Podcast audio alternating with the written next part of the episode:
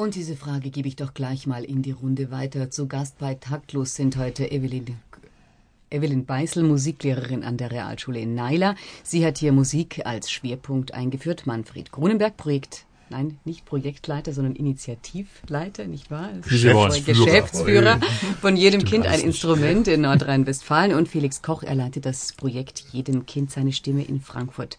Meine Damen, meine Herren, warum ist man eigentlich nicht schon viel früher draufgekommen, Instrumental- und Gesangsunterricht stärker in den Schulunterricht einzubinden? Also ich denke, zunächst mal muss man eigentlich begrüßen, dass überall in Deutschland diese Initiativen ja gestartet werden. Es gibt, denke ich, Zeiten, wo ein solches Thema in der Luft liegt und wo es am explodieren ist. Und was eben in dem Beitrag äh, kurz ange, äh, angeklungen ist, ja, hier wird was besser gemacht und hier wird irgendwie äh, versucht, Konkurrenz zu stiften. Nein, im Gegenteil. Ich denke, es ist, ähm, es kann nichts Besseres für unser Fach, für unsere ähm, Fachschaft passieren, dass wir in allen Teilen der Republik plötzlich Initiativen haben, die eigentlich genau dasselbe wollen. Unsere Kinder zu musikalisieren, unsere Kinder, Kinder zu ähm, entzünden und das Feuer zu entfachen für die Musik. Also ich meine, wollen wir nicht über Vergangenes und über Vertanes rumjammern. Jetzt haben wir diese Initiativen. Man könnte sich aber ja vorstellen, dass eine gewisse äh, Koordinierung, dass ein gewisses Erfahrungen austauschen eine feine Geschichte wäre. Und für sowas wären natürlich Kommunikationsnetze, die eigentlich beispielsweise Länderregierungen äh, schaffen könnten, auch mit einem gewissen finanziellen Aufwand, doch eigentlich ganz kommod. Ja, aber Herr Geisler, Sie sind da, glaube ich, ein bisschen zu schnell. Äh, denn diese Bewegung, dass jetzt überall aus dem Boden solche Projekte und Programme schießen, die ist ja ganz frisch. Die ist äh, eigentlich jetzt sichtbar erst einige Monate. Ähm, ein Jahr vielleicht. Äh, wenn ich sehe, was nach der Veröffentlichung des Programms Jedem Kind ein Instrument in Nordrhein-Westfalen passiert ist, in deutschen Ländern und Städten auch, ganz besonders auch in Städten, die ähnliche Programme oder gleiche Programme machen wollen, das ist riesig. Und ich denke, diese koordinierende Funktion kommt erst noch. Ähm, vielleicht nochmal grundsätzlich dazu, Ihre, Herr Koch, Ihre, Ihre, Ihre, Ihre Ihr Lob der Situation. Wir sollten nicht äh, sagen, es gibt Konkurrenzen und wo ist es besser und wo, was muss man jetzt singen oder muss man Instrument lernen. Obwohl Würde Konkurrenz auch, das Geschäft belebt. Ja, und das ist auch äh, Thema dieser Sendung, ein bisschen äh, Konkurrenz zu schüren und äh, Nein. kontroverse äh, Diskussion zu führen. Aber ich will einfach mal äh, gnadenlos harmonisieren. Es ist eine tolle Sache, die da in Deutschland passiert. Und äh, ich weigere mich eigentlich auch äh, zu, zu konkurrieren. Aber es ist jetzt, äh, jetzt doch ein bisschen Werbung für das äh, nordrhein-westfälische Modell, äh, das Ruhrgebietsmodell. Warum ist es jetzt passiert? Weil, es, weil die Kulturhauptstadt im Ruhrgebiet kommt. Es wäre nie äh, die Bundeskulturstiftung auf die Idee gekommen, solch ein Programm mit 10 Millionen zu fördern im Ruhrgebiet. Und die Landesregierung Nordrhein-Westfalen hätte auch nicht ihre 10 Millionen draufgelegt, um da gleichzuziehen, wenn das nicht die Bundeskulturstiftung gemacht hätte. Also, ja, aber war das also, nicht eigentlich ein Wahlwerbetrick von Norbert Lammert, äh, um seinen Wahlkreis ein bisschen zu stabilisieren, so vor zwei, drei Jahren, dass er gesagt hat, jetzt tue ich was, was mir richtig gut gefällt und was für die Landschaft gut ist und mach mal 10 Millionen locker. Also ich denke mal, 10 äh, Millionen für Musikunterricht in der Grundschule ob das ein Wahlkampftrick ist oder nicht, ist mir völlig egal. Ich finde ja. das als Musikpädagoge sehr gut und äh, wir sind ja auch dabei, das umzusetzen. Aber ich wollte nochmal deutlich machen, äh, mit unserem Programm sind wir zum ersten Mal den Schritt gegangen von Projekten, die wunderbar sind, die alle verschiedene äh, Inhalte und Themen haben, zum ersten Mal in die Fläche, in die Umsetzung eines, äh, eines Dauerprogramms mit Grundschulen um also was die, was die Grundschulen angeht, kann ich hier gleich einhaken. Es ist natürlich ein, ähm, ähm, eine ganz äh, tolle Situation im Augenblick, dass das Bewusstsein für die Grundschule so stark ist, dass es eigentlich jetzt endlich mal so weit ist, dass wir darüber diskutieren, dass in der Grundschule etwas nicht stimmt. Dass sogar äh, Pädagogen, die eigentlich für das Gymnasium ausbilden. Werner Jank in Mannheim, Stefan Gies in Dresden, äh, Gero Schmidt-Oberländer in Weimar und Ortwin Nimtschik in Detmold, die sich zusammengesetzt haben und gesagt haben, unsere Studierenden, die wir ins Gymnasium schicken, die weiterführenden Schulen, haben mit Kindern zu tun, die eigentlich keine gemeinsame musikalische Basis, kein Fundament haben. Und hier müssen wir was unternehmen und dass diese Gymnasialprofessoren sich hingesetzt haben und gesagt haben, wir entwickeln ein neues Konzept, den aufbauenden Musikunterricht, den wir in Frankfurt mit Prima Canta jetzt in die Lehre bringen.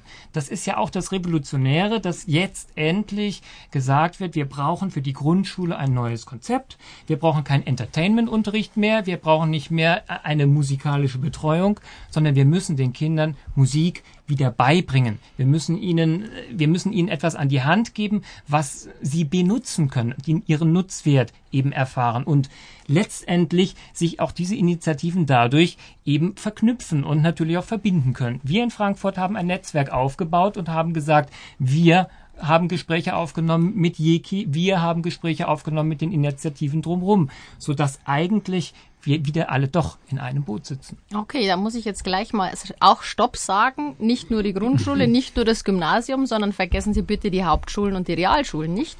Und auch gleich bei dem Flächendeckend möchte ich einflechten, äh, so Deutschland und Bayern besteht aus mehr als nur Großstädten und ich komme ja gerade aus einem Ort, der für viele vielleicht nicht so ganz bekannt ist oder vielleicht auch nicht so äh, strukturgebend und es ist eine sehr strukturschwache Region und äh, die ja, werden Ober, gerne. Das Oberzentrum Neiler liegt ja in der Nähe von Hessen und vielleicht strahlt das ja, ein bisschen ja. rüber. Nee, wir sind da schon näher an Thüringen und Sachsen. Also wir sind sehr weit von eigentlich von den Möglichkeiten für Schüler auch Kultur nahe zu bringen. Und da finde ich, muss extrem auch Förderung dahingehend gebracht werden. Wenn ich jetzt das Ruhrgebiet, ich habe es ein bisschen kennengelernt, mein Mann stammt aus dem Ruhrgebiet, da sind die kulturellen Möglichkeiten für Kinder völlig andere als die Kinder, die jetzt außerhalb der Großstädte, der Ballungszentren in Bayern leben. Äh, uns ist es nicht möglich, mit den Schülern einfach mal so in die Oper zu gehen, weil die Anfahrt einfach schon mal riesig ist. Das heißt, da müssen wir viel mehr Förderung und Öffnung betreiben, als jetzt an, in Großstädten. Das ist vollkommen richtig, vollkommen richtig. Aber wenn wir natürlich die Basis in der Grundschule nicht legen, was wir mit Prima Kanter und Jeki natürlich haben, ähm, da ist man natürlich mit einer unglaublichen Arbeit dann konfrontiert mhm. in der weiterführenden Schule. Und ich denke, das ist, äh, wir müssen ein, ein Umdenken in Deutschland eigentlich schaffen. Die Grundschullehrer, das müssten die bestbezahltesten Lehrer im ganzen Land sein. Und dann sehen wir mal weiter. Wenn die Grundschulen keine Basis legen, in jedem Fach und in Musik im Besonderen, dann äh, denke ich, müsste, dann fangen Sie in aber der fünften Klasse ja erst richtig an. Dann wünsche ich mir aber, dass Jeki in der dritten und vierten Klasse arbeitet, damit wir das in den weiterführenden Schulen in der fünften und sechsten übernehmen können, dass es eine klare Schiene gibt und nicht, wie ich das, wenn ich das richtig verstanden habe, in der dritten und vierten Klasse so ein bisschen ausklingt. Nee, zwei, zwei Sätze dazu. Einmal, wir müssen äh, ganz klar sagen, äh, es muss das Musikinstrument oder eben das Singen ganz stark in den Bildungskanon der Grundschule hineinkommen. Punkt. Ganz wichtige Forderung, ob das jetzt mit Grundschullehrerinnen und Lehrern oder mit Musikschullehrern läuft. Und wir machen zurzeit in Nordrhein-Westfalen eine ganz starke Speerspitze dafür, das äh, als beispielhaft in die Welt zu setzen, vom ersten bis zum vierten, so dass Sie Projekte wie Sie oder Grundschulen, weiterführende mhm. Schulen, Hauptschulen und Realschulen dann äh, Kinder bekommen, die tatsächlich schon ein Musikinstrument spielen können. Ich denke, das muss die Forderung sein. Und damit fangen wir an.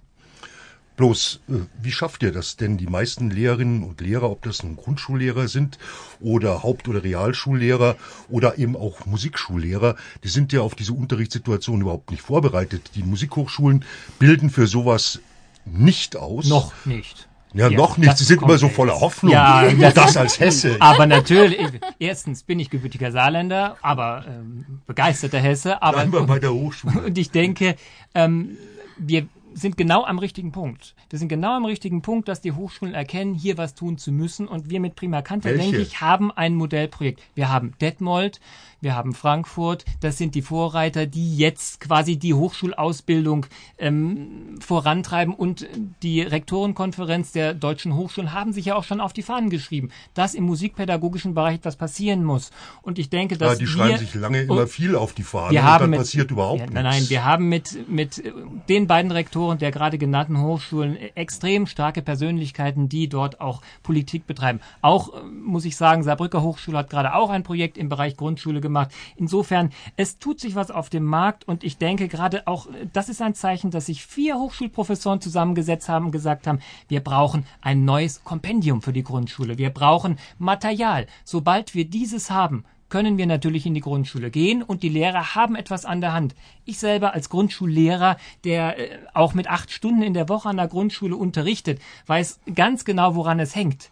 Es hängt daran, dass die Lehrer vollkommen alleine gelassen sind im Augenblick noch. Was sollen wir wie anfangen, dass unsere Kinder einen Leistungs- und Kompetenzzuwachs erfahren, den sie begeistert anwenden? Darum geht's. Ja, wir haben gerade von den Musiklehrern, äh, von den äh, Schullehrern gesprochen. Es braucht ja auch ein ganzes Heer an Musiklehrern zusätzlich noch.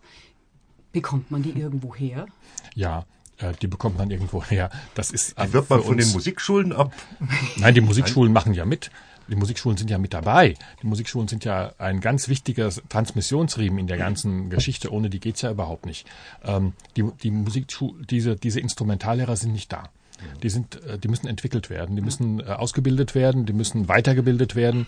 Ähm, wir haben das natürlich sehr genau berechnet und sehr genau durchdacht und müssen sagen, wir sehen eine gewisse für unser Programm jetzt, das ich ja sehr schnell aufbauen muss, weil die Kulturhauptstadt eben 2010 schon da ist und nicht äh, erst 2015 kommt, wie ich mir das wünschen würde für mein Programm. Aber deshalb haben wir das sehr genau mal durchschaut und wir haben eine, ja, 2009 bis 10 einen, einen Engpass. Die Hochschulen eigentlich weitgehend Mist. Die bilden lauter nicht mehr. Instrumentalsolisten aus. Herr Geisler, Sie sind, da nicht, Sie sind nicht auf der Höhe der Zeit, Herr oh, Geisler. Das, das ja, die Zeit der Hochschule. Dann hat aber gerade erst die ganz neue Zeit Herr angefangen. Geisler, Sie sind ne? nicht auf der Höhe der Zeit. Äh, der PISA-Schock ist bei den Musikhochschulen angekommen. Tatsächlich. Und äh, mit dem Bologna-Prozess sind die Musikschulen, Musikhochschulen, ich würde mal sagen, völlig durcheinandergewirbelt zurzeit, sortieren sich völlig neu.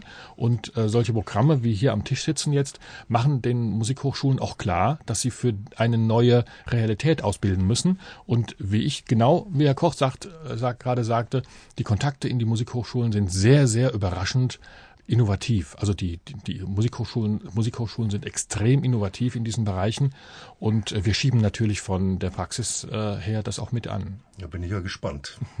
Ja, kommen Sie, wir laden Sie gerne ein. Kommen Sie nach Frankfurt. Wir sind gerade dabei, das Ich weiß, dass ihr gerade damit anfangt. Und das wird, das Musikpädagogische Institut wird ähm, extrem vergrößert. Nicht nur Frankfurt, auch ja. andere. Das klingt Ein, wahnsinnig, zwei. das klingt richtig, richtig schön, nicht? Es das ist ja toll, wenn es passiert, ja? endlich. Und geduldig harren die Schülerinnen und Schüler der Realschule Naila ihres nächsten Auftrittes. Um die geht's ja letztendlich. Der kommt jetzt. In den Albumcharts Bayerns steht Amy Winehouse immer noch auf Platz 9. Auch bei unseren jungen Musikerinnen und Musikern ist sie ganz oben. Und wir hören jetzt ihren Hit Valerie.